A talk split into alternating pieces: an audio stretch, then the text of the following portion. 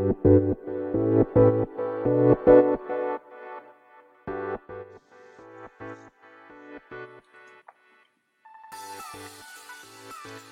い、始まりました。本を読んでは独り言ラジオ。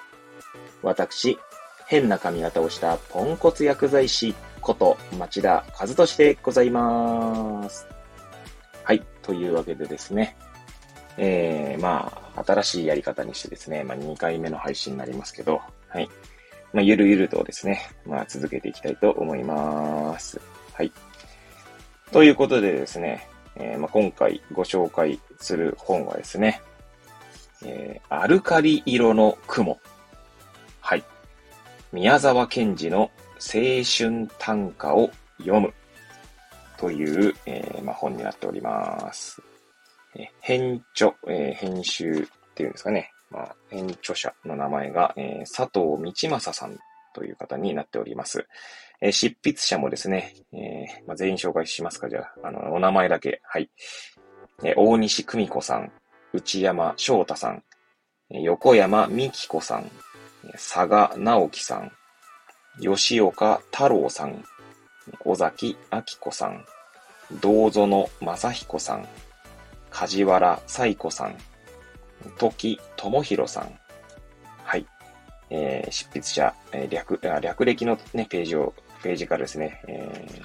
執筆者のお名前だけ、えー、紹介させていただきました。えー、こちらの本はですね、NHK 出版から2021年2月20日に第一釣り発行となっております。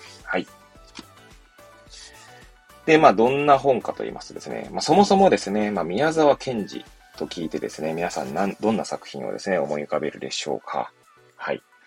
えー、注文の多い料理店とかね、まあ、いろいろこう、まあ、童話作家というイメージがですね、えー、あるんじゃないかなと思いますが、えー、こちらは先ほどね、えー、タイトルを紹介させていただいたときに、宮沢賢治の青春短歌というふうに書いてありますけれども、まあ、宮沢賢治のですね、短歌をですね、えこの歌人の方々が、まあ、簡単に言ったら解説するというか、えー、鑑賞したその感想というかですね、が、ま、書かれている、まあ、本になっているんですね。えー、こちら、だいたい何ページだこれ。315ページぐらいですかね。最後は宮沢賢治年表みたいな、年譜って読むのかなこれな。はい。になっております。まあ、ちなみに目次をだけですね、目次の項目だけ紹介させていただきますけれども、序ということですね、まあ、賢治短歌への入場券第1部、宮沢賢治の短歌鑑賞。はい。えー、第1部の中にはですね、鑑賞。第1期、盛岡中学校時代。第2期、盛岡中学校卒業から盛岡高等農林学校入学まで。はい。えー、第3期、えー、盛岡高等農林学校時代。第4期、盛岡高等農林学校卒業以降。そして第2部、解説、検事単価の成立。で、最後が宮沢賢治年譜となっております。はい。ということでですね、まあ、この序文のところにもですね、まあ、その検事単価への入場券ということでですね、えー、その一節にもですね、書いてあるんですけど、まあ、ちょっとだけ読みますかね。宮沢賢治といえば、想像力豊かな詩人、童話作家のイメージがあります。しかしその生涯は東北の大災害や過酷な気象条件を背後に置く日々でもありました。詩や童話を多作する一方で、自分に実践できることは何かを問い続けた出発点はそこにあります。はい。ということでですね、まあ、この賢治、宮沢賢治のですね、まあ、短歌が紹介されている本なんですけれども、まあ、こちらですね、私が、まあ、手に取ったのはですね、まあ、ね、たまたま来た、こう、岩手県釜石市というですね、まあ、縁もゆかりもない土地なんですけど、震災の前からですね、もう10、13年ぐらいになりますかね、2010年からいるので、はい、になりますけれども、まあ、やはりですね、宮沢賢治という存在はですね、まあ、なんていうんですかね、なんとなくこう、そ、そばにいるって言うと語弊はありますけれども、はい。まあ、やはり岩手に来たことでですね、より身近になったと思いますね。はい。それこそふとこう、なんていうんですかね、岩手県内を移動している時にですね、あもしかしたらここも宮沢賢治がこう、通ったりしたのかなとかですね、そんな想像力を働かせるだけでもですね、まあ、なんともこう、なんていうんですかね、ワクワクするというか、はい。そしてこう、自然の中でですね、あ宮沢賢治もこの景色を見ていたのかなとかですね、まあ、そんな妄想をする、妄想するんですね。はい。ということで、もう、まあ、もし皆さんも今お住まいの地域にですね、まあ、間違いなくこう、何かしらの作家なり、えまあ、な、んでもいいんですけど、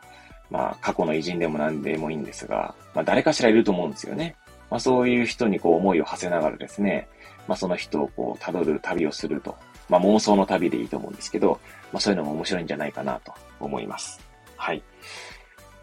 まあ、宮沢賢治ね、有名ですけど、一応、賢治記念館だったかな宮沢賢治記念館だったかちょっと覚え、名前忘れましたけど、まあ一度行ったことあるんですけど、えー、と、本当にね、いろんなことをされてたんだなというのがですね、そこに行くと、まあわかるわけですね。えー、なんていうんですかね、本当にこう、童話作家というイメージしかなかったんですけど、あの、農、農業、なんつうの、どうやったらのその農家を、こう、なんつうんですかね、よりこう 反映させられるのかとか、まあ、自然との共存みたいなのも多分考えてたんじゃないかなと思いますし、はい。まあ、確かですね、図書館で見た本のタイトル、ちょっとタイトル覚えてませんが、宮沢賢治と鉱物っていうんですか、鉱物っていうのはあれです、あの、鉱石、石ですね。はい、そんなことが書かれた本とかもありましたし、まあとにかく幅広いんですよね。そこがまたこう、魅力の一つ、一つというか、宮沢賢治ってすげえなって思う、まあ、ポイントなんじゃないかなと思いますし、確か仏教との関わりみたいな本もありましたかね。はい。まあそんな感じでですね、まあ宮沢賢治のことをですね、まあちょっとでも、ま、知りたいと思って本を買ったりとかしてるんですけど、まあこちらの本はですね、まあ行きつけの本屋であるですね、まあ桑畑書店という本本屋さんが釜石にあるんですけど、まあそこにはですね、まあ釜石ゆかりのまあ、本だったり作家さんなりが紹介されているので、まあ、そこでこう手に取った本になります。で、まあ、この本でですね、ちょっとご紹介したい一句がありまして、こちら30ページですね、えー、第1期の森岡中学校時代の、まあ、句なんですけれども、じゃあちょっと読ませていただきますね。瀬戸物のひび割れのごとく細枝は寂しく白き空を分かちぬ。はい。いやー、私ですね、この本、この句が大好きでして、なんつうんですかね、この句を読んだときに、なんかこう、頭の中にですね、えー、すごい情景が浮かんできたんですね。はい。で、まあ、どんな情景かっていうと、まあ、瀬戸物のごのひび割れのごとくなので、まあ、瀬戸物にこうひび割れありますよね。こう、ひびが割れたようにこ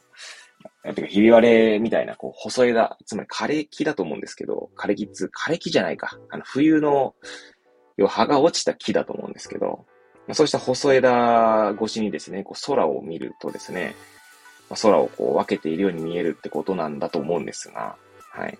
もちろん鑑賞というところでですね、ここちらの句に関しては、内山翔太さんと大西久美子さんがですね、その鑑賞した、鑑賞というか、そのか、そのお二人の歌人がですね、はい、えー、方、えー、解説しているというところはあるんですけど、まあ、そこは、まあ、そこを読むとですね、なるほどと思うんですけど、私、まあ、歌人でも何でもないのでですね、まあ、この句からですね、まあ、この句を読んでからというのが正しいのかもしれません、知れませんが、まあ、ちょうどですね、これ本買ったのが、まあ、秋から冬にかけてみたいなところだったんですよ。まあ、それからですね、なんかやたら細枝ですね、その身近な、その、なんていうんですかね、冬の、その葉の落ちた木々をですね、まあ、よ、眺めるようになったんですね。多分今までも見てたと思うんですけど、よりこう、なんていうんですかね、ちょっとこう、注目して見るようになったわけですよ。はい。そうするとですね、こう日々、それこそ出勤するのには車で出勤するわけなんですけど、まあその道中でにですね、出会うこの細枝を眺めているとですね、面白いことにですね、まあ定点観測ってほどじゃないんですが、まあ、だんだんですね、こう緑がこう芽吹いていく様子というんでしょうか。はい。もちろんね、一瞬にして芽吹くわけではないので、日々ですね、あ、なんかちょっと緑づいて、緑にかかってきたぞ、みたいな。まあ、そんな変化を感じられるようになっていったわけですね。はい。いや、なんか、だからそれだけでもですね、私にとってはとてもなんかこう、貴重な句だったなと。貴重な歌だったなと。句じゃないのか、これ。まあ、ちょっとまあ、ごめんなさい。えー、まあ、それはそんな細かいところはさておき、はい。まあ、歌だったなと思うわけです。はい。まあ、そんな感じでですね、何かこう、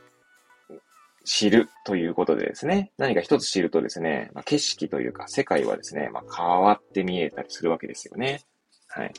まあ、私にとってですね、本だったり、まあ、あるいは Voicy なり、こう、音声配信を聞くことでですね、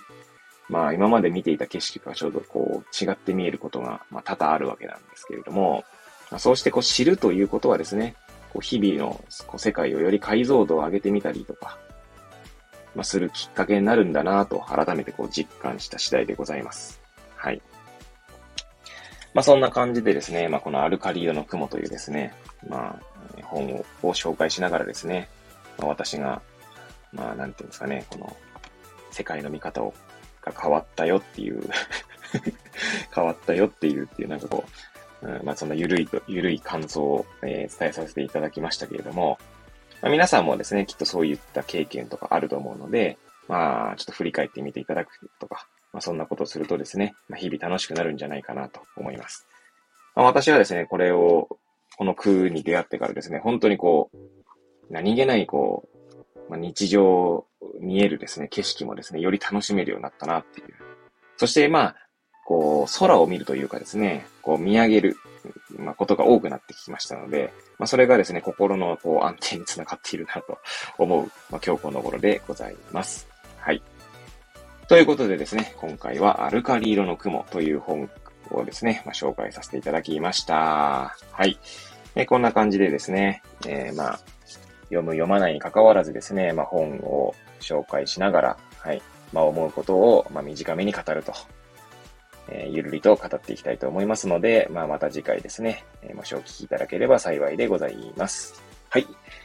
ということでですね、皆さんまた次回お会いいたしましょう。ごきげんよう。